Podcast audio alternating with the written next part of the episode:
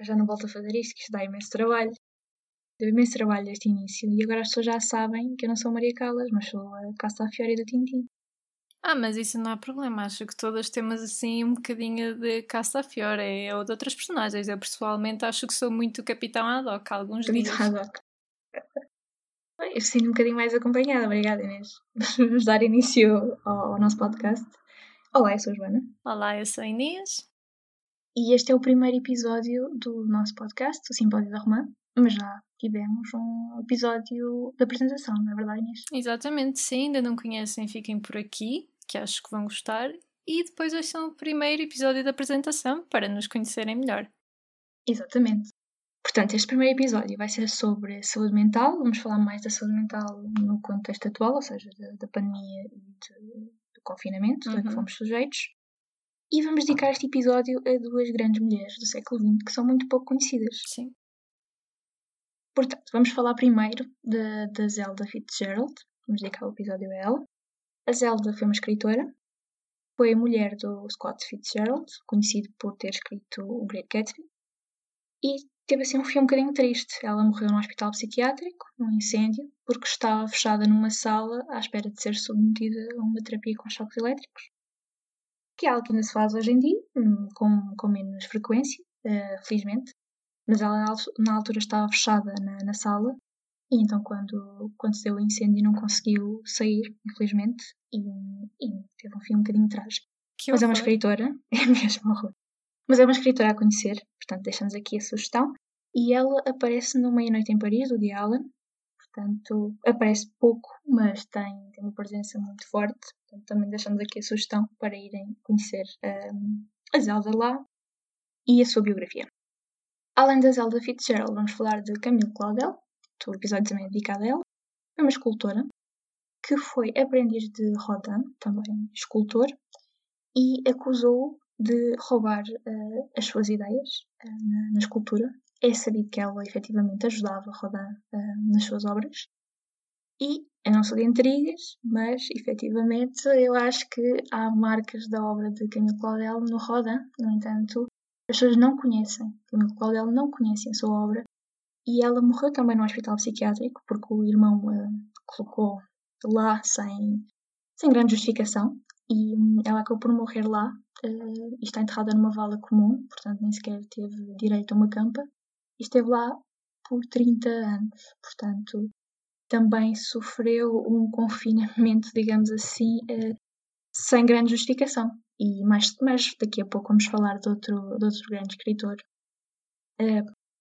como, uh, para, além, para além da Zelda, que também esteve em confinamento, ainda que de uma maneira diferente. Sim, hoje trazemos muitas referências culturais. Sim, sim, sem dúvida. Para já, vamos falar então de saúde mental no contexto da pandemia, mais especificamente, e a Inês vai-nos dar uma breve definição do que é, que é saúde mental.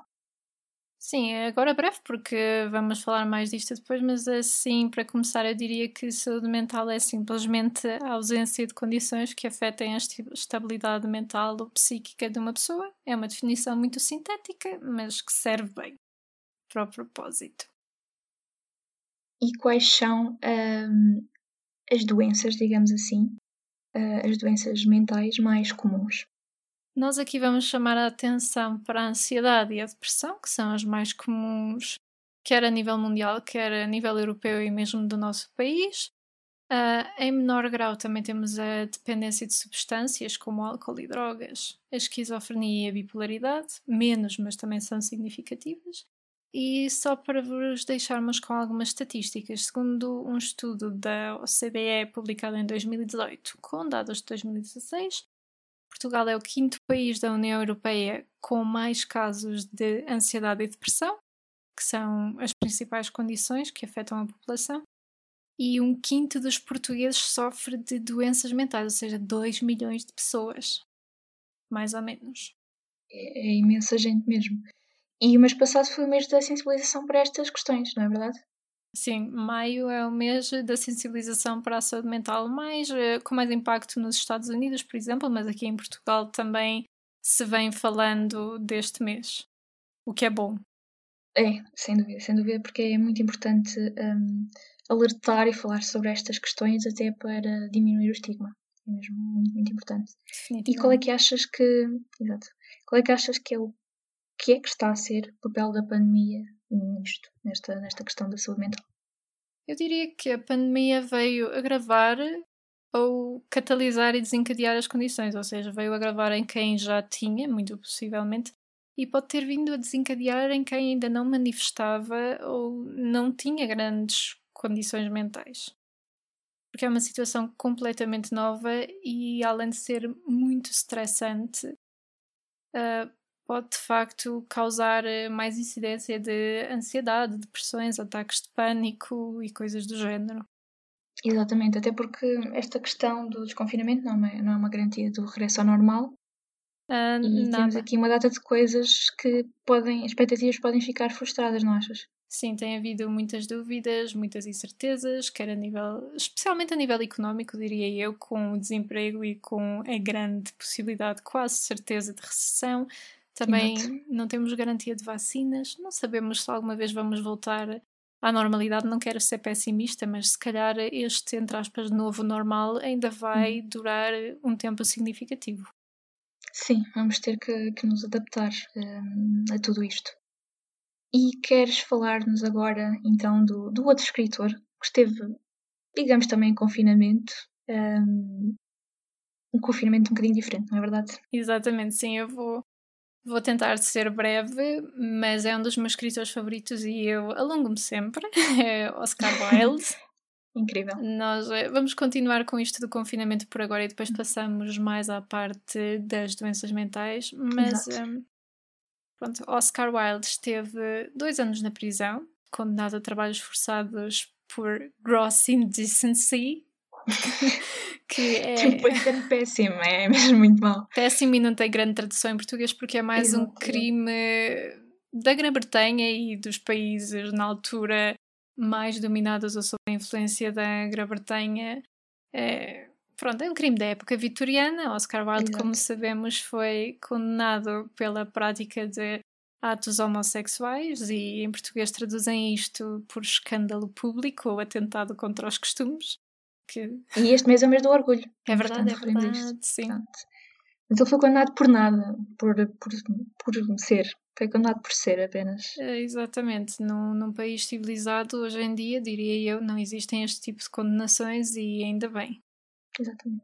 Ah, só um pequeno apontamento que tem a ver com o nome do nosso podcast. Oscar Wilde tem um livro que se chama House of Pomegranates, em português A Casa das Romãs que é uma coleção de histórias para crianças e para adultos, e enquanto adulto podemos ver mais a ligação e evolução da simbologia, especialmente da romã, nestas quatro histórias, se não me engano. Uh, também fica aqui uma recomendação para a leitura, que é um passatempo muito importante, especialmente agora em que não temos muitas alternativas de entretenimento como antes tínhamos. Mas uh, voltando ao caso do confinamento, fala-se muito da debilitação física que Oscar Wilde sofreu, assim como onde sofrer muitos prisioneiros. Não se fala muito do impacto mental, mas para nós esta era a questão curiosa. Um, Oscar Wilde, nós não sabemos, mas sabemos que ele escreveu enquanto esteve na prisão de Reading. Escreveu uma carta ao amante que depois foi publicada com censura até mais ou menos até aos anos 60 e podia escrever uma folha por dia. Não era muito. Muito pouco, sim. E uma coisa que sabemos é que o que o terá ajudado muito a manter a, sanidade mental foi o cristianismo. Uh, ele sempre tinha estudado, ele estudou nesse contexto da cultura clássica e judaico-cristã, mas na prisão digamos que se converteu definitivamente. E esses valores cristãos e humanitários ajudaram-no muito até a reconhecer a sua nova condição e as injustiças e ele fala, por exemplo, num poema que escreveu depois de sair da prisão, que é a balada do cárcere de Reading, fala precisamente dessas condições nefastas da vida na prisão, as injustiças, o desespero, a fome, como é que as crianças eram tratadas, uh, como é que influenciava o estado mental, porque ele diz que se uma pessoa ia para lá, uh, entre aspas, boa da cabeça, acabava por ficar doente. Claro, claro. E também tem um verso, eu, não, eu vou fazer uma palavra, se não vou ler em inglês porque não tenho aqui à mão, mas ele fala do cada um viver o seu próprio inferno na cela. E, e, é muito, é, é, um bocado, é um bocado assim, não é? Uh, quando se está neste, nesse tipo de condições. E isto leva-nos à, à doença mental, não é? Sim, exato. Um, agora vamos falar um bocadinho mais da, da questão da, da, doença mental, não, não em confinamento. Um... Em geral, o que é que é Exato, a doença mental? Bem, eu acho que é, é importante referir que há uma linha muito fina relativamente à sanidade e à insanidade, portanto, qualquer pessoa com cérebro está sujeita a ter uma doença mental, vir a desenvolver, e, e esta, a doença mental deve ser tratada como qualquer outra doença, ou seja, aos, aos primeiros sinais as pessoas devem pedir ajuda. Uhum. Porque os transtornos mentais incluem, portanto, a alteração do, do pensamento, das emoções, do comportamento, e estas pequenas alterações ou grandes alterações nos aspectos da vida uh, podem trazer muitas complicações, não é? Portanto, tristeza, angústia, interferem nos relacionamentos, no trabalho, nas coisas mais simples, não é? As pessoas às vezes não se conseguem sequer uh, levantar, não, não conseguem manter relações amorosas, uh, não têm vontade de se, tra de, tra de cuidar, de se tratar uhum. mesmo, e, e estes efeitos podem realmente ser duradouros ou temporários, mas precisam, precisam de ser tratados, precisam de ser falados e quem está à volta precisa de compreender que tem, tem que ajudar a pessoa que está mal. Sim. Mas ainda assim existem, exato, mas ainda assim existem imensos estigmas, não é? É verdade. Podes nos falar um bocadinho, Joana? Sim, eu, eu acho que o primeiro a falar parece, pode parecer uma coisa muito simples, mas é a questão da, da terminologia. Portanto, ainda há uma certa terminologia do do maluquinho, da doida, pronto. Isso, isso não, acho que não ajuda muito e acho que por vezes a comunicação social, um, os órgãos de comunicação no geral, ou espalham estigma ou não falam, Verdade. portanto não fazem um grande trabalho para, para melhorar estas, estas questões. Mas o essencial é que as pessoas devem ser julgadas pelos seus próprios méritos e não pela doença uh, que sofrem porque ninguém vai estigmatizar uma pessoa que sofra de outra maleita, uh, ou não se deve, mas estas doenças realmente existem, existe muito preconceito, que são fruto da ignorância e de uma consciência social negativa relativamente a elas. E, portanto, muitas destas pessoas, por vezes, não conseguem ter emprego, não conseguem arrendar casa. Se estiverem a fazer uma nova medicação ou, ou se tiverem uma crise e precisarem de uns dias no, no emprego, têm de mentir, têm de dizer ah, vou de férias, um mês, duas semanas, pronto. Não podem dizer muitas vezes a verdade porque se arriscam a não voltar ao, ao trabalho uhum. E há uma necessidade de esconder um, com receio de ser rejeitado, desvalorizado um, relativamente a isto, como, como se não fosse algo que realmente pudesse um, ser tratado e que, que a maioria das pessoas ou já sofreu ou irá sofrer eventualmente de ansiedade e depressão, por isso é uma coisa bastante comum, mas que as pessoas não falam entre si sobre isto. É verdade, e eu pessoalmente noto uma grande desvalorização, pelo menos no nosso país, uh, especialmente na faixa etária, eu diria dos 50 para cima, as pessoas desvalorizam muito como se quem tem este tipo de condições uh, não tivesse Sim. grande força de vontade, é só uma pessoa triste que não é desenrascada, não, não passou pelos problemas que eles passaram de... Dizem sim, eles, sim. não é? Porque às vezes passaram. Ah, não, não foste à guerra, não foste à tropa, não, não passaste pelo que eu passei. Isso... És um calão, estás aí deitado, um calão. Exatamente. Mas estas não se conseguem levantar, as pessoas não conseguem lavar os dentes nem tomar banho, muitas vezes. É verdade, é muito triste. E esta desvalorização também, é, para mim, é tristíssima. É, é, sem dúvida, e queria também deixar aqui um apontamento relativamente ao estigma que é com a questão de, de, comparar ou de dizer que os criminosos, a maioria tem uma doença mental, quando não é verdade. Os doentes mentais cometem crimes são de facto uma minoria e estes crimes muitas vezes podem ser evitados se as pessoas forem tratadas, ajudadas a tempo. Portanto, eu acho que esta questão de dizerem que os criminosos têm uma doença mental é uma forma de justificar algo que é fora do padrão e das uhum. pessoas se demarcarem de, desses atos de género. Há uma justificação, esta pessoa não era, não era normal, é o que dizem, por isso fez isto. Uma forma da pessoa se demarcar deste, destes casos. Exato, sim. E é realmente, é realmente muito triste, é, é um facto. Portanto, vamos aqui falar da importância de algumas coisas, não é verdade?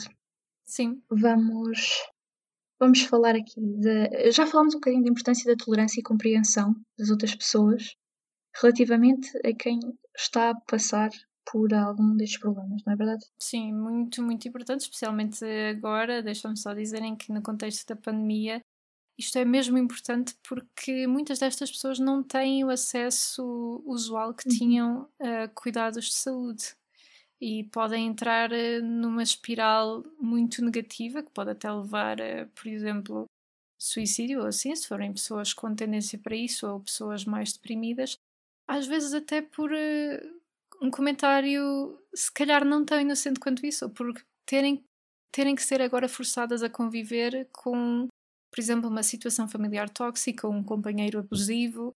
Sim, sim. Temos que ter muito cuidado com o que dizemos e fazemos porque às vezes não, não sabemos no que é que as nossas ações ou palavras, o que é que elas podem desencadear.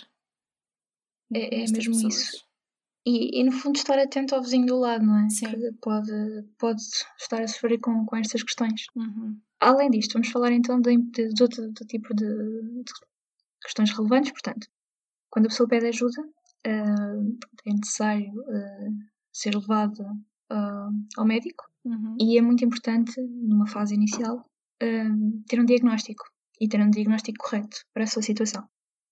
Nós vamos aqui falar de uma série, que é uma série muito boa, chamada Crazy Ex-Girlfriend, que tem uma música incrível sobre diagnóstico, porque, portanto, a personagem, digamos que um, ela, ela não sabe muitas vezes porque é que faz o que faz ou porque é que sente o que sente. Isto ao longo da série toda. E ela, na última temporada, acho que era na última temporada, recebe um diagnóstico para, para o caso dela. Uh, isto não é spoiler, porque a série é interessantíssima e, chama, e ela tem um problema que, portanto, a doença dela é transtorno de personalidade borderline. Uhum. Portanto, ela é a série musical e ela faz uma música incrível sobre esta questão do, do, de ter um diagnóstico. É realmente muito importante a pessoa ter um diagnóstico para poder ela própria perceber uh, o que tem e os outros poderem procurar saber, procurar informar-se, ler, entender, entender o que é que a outra pessoa está a passar. Uhum. A outra questão, que é uma consequência do diagnóstico correto, é a medicação adequada. Muito importante. E lá está, exatamente. E a, a série tem outra música incrível sobre isto. Uau. Portanto, sim, a, a série, pronto, ela é, é realmente medicada. Portanto, eu vou, tenho que tenho que ir, tenho que ouvir estas, estas músicas, portanto é só pesquisarem o nome da, da série, Crazy Ex-Girlfriend, e porem diagnóstico ou medicação, pronto, e vai aparecer a música. Portanto, a música, ela está, está a ter uma consulta com a psiquiatra e está muito, está, está transtornada por ir tomar antidepressivos. E depois a psiquiatra, isto, uh, na música explica que toda a gente uh, passa por, por dificuldades, uh, por tristeza, por estas questões da doença mental, das pessoas uh, podem não passar por estas questões de forma muito, muito alargada no tempo, mas muitas vezes passam. Portanto, elas, elas vão na rua e a psiquiatra mostra que aquela pessoa está a tomar isto, portanto aparece uma senhora com um cão e ela diz o que é que está a tomar, isto musicalmente, depois vê o padeiro e diz, ah, eu estou a tomar isto, pronto. Tudo é musical e é muito engraçado. E, essa música, por acaso, é assim um bocado estilo La La Land, gosto, gosto bastante. Uhum. É, é muito giro. Um, uh, eh, só, só deixar aqui uma curiosidade, o meu gato, o meu gato chama-se chama Prozac. Já tenho o gato há oito anos o meu gato não tem olhos, também é uma coisa interessante sobre ele. Uh, e eu na altura não sabia, não sabia exatamente o que, era, o que, era Prozac. Agora já, já tenho uma ideia um bocadinho mais clara uh, sobre o que, o, o que é que é. E, E pronto, eu acho que toda a gente uh, passa, passa por, por dificuldades. Eu pessoalmente sou, sou bastante ansiosa, não, não és ansiosa, Inês? Eu também sou um bocado, aliás, eu tenho um distúrbio de ansiedade, não, não vou partilhar qual é, porque é informação pessoal, mas eh, sim, nós não somos especialistas, mas estamos a partilhar convosco coisas que sabemos que sim. existem, acontecem, inclusive acontecem connosco. Exatamente, exatamente. Sim, relativamente aos antidepressivos, já, já tomei. Um, entretanto, uh, já, já, não, já não tomo, porque não era a medicação mais, mais adequada para, para mim. Mas eu realmente sinto muito a questão da ansiedade diariamente. E vou fazer a comparação com um mito que eu gosto muito, que é o mito de Sísifo. Que ele basicamente tem a tarefa de levar uma grande pedra até o cume de uma montanha. Uhum. E quando alcança o topo, ou está quase a alcançar, a pedra vem novamente para baixo. Portanto, eu diariamente sinto que levo essa pedra e penso amanhã, amanhã que vai ser amanhã um grande dia. Mas a pedra volta para baixo. e, e às vezes parece o Indiana Jones, tipo, a correr, uh, depois afastar da pedra, acho que é no primeiro filme, tipo aos gritos, e, e levo com a pedra nas trombas. É mais ou menos isto que acontece. É a questão da ansiedade. E às vezes é uma, é uma batalha. A, a ansiedade e a, e a tristeza a tristeza não é uma batalha, eu acho que a felicidade, a felicidade é uma batalha, acho que é um bocado por Sim, concordo. Vamos falar de mais livros e filmes, não é verdade? Sim. Portanto, uh, eu uh, coloquei aqui algumas sugestões uh, de parte para vos falar. Portanto, vou dar aqui algumas sugestões de filmes. O primeiro filme que vou dar a sugestão é o Guia para um Final Feliz. Aqui, um, para quem quiser saber mais sobre bipolaridade e depressão, é um filme muito interessante mais para, para a depressão. Também temos As Horas e o filme Melancolia, do Lars von Trier. É muito, muito interessante. Melancolia já foi definição para a depressão, anteriormente. Para a questão da esquizofrenia, Uma Mente Brilhante. E para o esgotamento, e este filme é pouco conhecido, mas é incrível. É também uma peça de teatro, que é Os Cavalos Também Se Abatem. Portanto, aqui temos a parte física, do esgotamento físico, que vai levar ao esgotamento mental também é, das pessoas. É, é a linha, a linha fina. Por último, de, de, filmes, vou falar sobre o Joker, que é um filme recente e mostra como os fatores genéticos, biológicos um, e o ambiente em que se vive e também ter algum acontecimento que despolete isto um, faz com que a pessoa fique, fique, fique doente e no filme muitos dos, dos pedidos de ajuda que ele fez foram ignorados, os sinais foram ignorados e as várias oportunidades de reverter a situação não chegaram a acontecer, uhum. deviam ter acontecido. E há uma frase muito interessante no filme que é a pior parte de ter uma doença mental é as pessoas esperarem que te comportes como se não tivesses. Isso é verdade, é a questão das pessoas em inglês chamam-lhes high functioning está muito relacionada com o autismo, mas também pode ser com a ansiedade e depressão, que são aquelas pessoas que parecem demasiado normais para ter eh, uma condição mental. Sim, sim, é, é muito, é muito isso. Um, agora estava, estava aqui a reparar os livros que, que eu coloquei aqui uh, para falar. Realmente são todos um bocadinho sobre, sobre a depressão. Não sei se tu já leste assim alguma coisa sobre um, que a personagem tivesse alguma condição. Não sei se já leste. Um, eu li há uns anos atrás, é, mas é um livro que fala sobre muitas coisas em geral. Não me lembro do título em português, mas é uh, do Haruki Murakami, o Tsukuru Tazaki hum. and His Years of Pilgrimage. É, é um livro interessante para ler quando uma pessoa faz mais ou menos 20 anos ou assim. Fala okay, dessas coisas, tendências suicidas, depressão, como lidar com, com a questão de ser adulto. É, é complicado, não é? Uh, estamos um bocado nessa fase de transição, não é verdade? Uhum. E agora percebo que eu digo muitas vezes não é verdade para, para mudar. Uh, é assim, é tic, é um tic que eu tenho. Uh, mas vou falar de livros, portanto, eu coloquei aqui, coloquei aqui três livros e estou a reparar que estas três pessoas se suicidaram, uh, mas são três livros muito bons sobre a depressão, portanto é Mrs. Dalloway, da Virginia Woolf, uhum. que tem uma frase que, que, gosto bastante, que é sempre a dar festas para encobrir o silêncio. Portanto, a Mrs. Dalloway estava sempre a dar festas para encobrir o silêncio. eu agora gosto imenso de silêncio. Não sei se tu gostas, Inês. De- depende do que estiver a fazer. Se, se estiver a estudar ou assim, prefiro estar em silêncio. Em silêncio. O outro é a Campanula de Vidro, da Silvia Plath. Eu, no final, vou, vou deixar uma frase da Silvia Plath também. E por último é o princípio do Mário de Sá Carneiro, Hum, que, que é uma coletânea de contos, muito bons. uhum.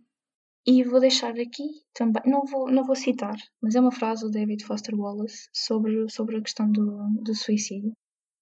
Portanto, eh, há pessoas que vivem, vivem infernos eh, na Terra, e há pessoas que isso é muito visível, que vivem realmente infernos. O mundo, o mundo é um lugar muito triste também, pessoas que vivem mesmo muito, muito mal, em condições que não deviam viver.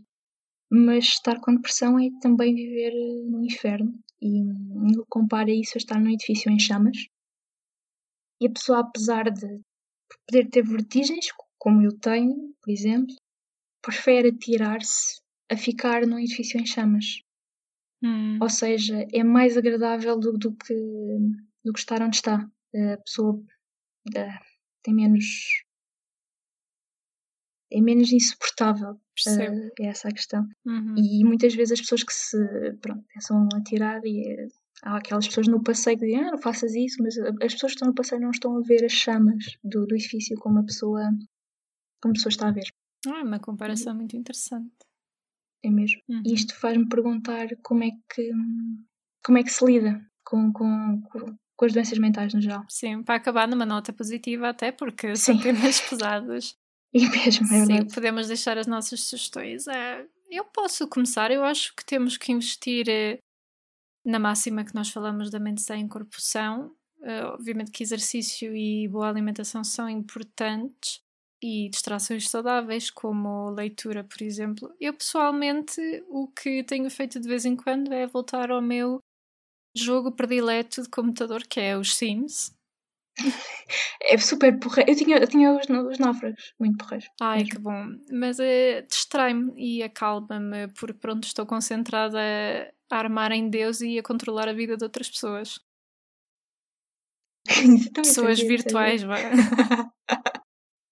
Esse é bem porreiro. Ah, mas aí, aí pronto, acaba por ser. hum, é um momento sem stress, não é? Sim. Ah, E tu? eu acho que, no meu caso, porque, olha, estar em silêncio ajuda-me. Dormir, dormir bem, acordar cedo, ter logo aquela rotina de acordar cedo e tomar banho. Ai, sim, isso é ótimo. Fazer, é mesmo, é mesmo. Começar logo assim o dia. Fazer exercício físico, estar com quem, com quem eu gosto, falar, ah, ter atividades prazerosas. Portanto, ah, algo que eu gosto de fazer, investir o tempo nisso, ajudar os outros. Muitas vezes ajudar alguém que, pá, que esteja pior que nós. Mesmo que esteja melhor, é sempre bom nós, nós podermos ajudar os outros, darmos o nosso tempo aos outros. Uhum. E, e no fundo, é, é- muitas vezes as pessoas que estão, que estão mal hum, é muito por, eh, por se culpabilizarem de alguma coisa. A pessoa não se, a pessoa não se pode culpar. hum, é necessário a pessoa perdoar-se a si própria por que achar que não está assim tão bem. E hum, não se pode comparar a outras. Ah, Acho que isso é muito- definitivamente. Ai, deixa-me só acrescentar aqui também que tem muito a ver esta onda que eu acho que vem um bocadinho da cultura americana também, da produtividade e da hustle Exato. culture, de Yeah. Ai, a pandemia é a altura ideal para aprenderem novas eh, competências e blá blá Yeah. blá. É, é assim, aprendam se quiserem, mas de facto não se culpem, porque ninguém tem a obrigação de sair da pandemia com mais três cursos online completados. Se isso vos dá prazer, definitivamente invistam e têm tempo para isso, sim, mas É, não entrem nessa espiral de toda a gente está a fazer eh, mais do que o que eu faço, não. Somos seres individuais e não temos que aderir a tudo o que a cultura americana vomita na nossa cara. Sim, é uma boa expressão, é uma boa expressão. Ah, é, é isso, é, é isso mesmo. E, e, e tem, e têm tempo, têm tempo para fazer as coisas. ah, e é muito importante terem qualidade de vida, sentirem-se bem. hum, e sentirem-se bem com, com- com o que têm. Ah, é claro que é sempre necessário a pessoa estar o melhor possível. E eu acho que é isso, é procurar estar o melhor possível, mas não se comparar a outras pessoas, porque o que se tem eh, já tem valor. O que a pessoa é já tem valor. Exatamente. Eh, é procurar sempre o melhor, a pessoa quer sempre o melhor, Portanto, é continuar na procura e na esperança e ser ativo, mas não se comparar a outras pessoas. Claro. E, e para quem está a acompanhar, é, no fundo, é ajudar, ouvir e procurar, é procurar compreender, um, compreender o outro. Uhum. É muito isso que falta. É compreender o outro, pôr, pormos no lugar do outro. Muito por aí. Sim. Vou só deixar então a frase final e depois podes-nos falar um bocadinho de, do próximo episódio, não é? Uhum. A frase final é uma frase da Silvia Plath, portanto é. Eu acho que é uma frase de amor próprio para acabar eh, aqui este episódio. Portanto, a frase é a seguinte: Respirei fundo e escutei o velho e orgulhoso som do meu coração. Eu sou, eu sou, eu sou. É isso. Exatamente, muito bonita e que vem nesta linha do que vos dissemos de cada um de nós, só por ser pessoa, tem valor intrínseco, o resto que nós Exato. quisermos fazer é valor acrescentado, Exatamente, é isso. mas não nos define. E o nosso próximo episódio vai ser sobre também temas atuais. Nós vamos deixar eh, o fogo acalmar um bocadinho, mas eh, vai ser sobre discriminação e preconceito. Portanto, haverá muito para dizer. Sim, Sim, é mesmo isso. Portanto, espero que estejam cá no próximo episódio para nos ouvir e obrigado. exatamente. Obrigada e até ao próximo simpósio. Fiquem bem e cuidem-se. Exatamente, cuidem-se. Até o próximo simpósio.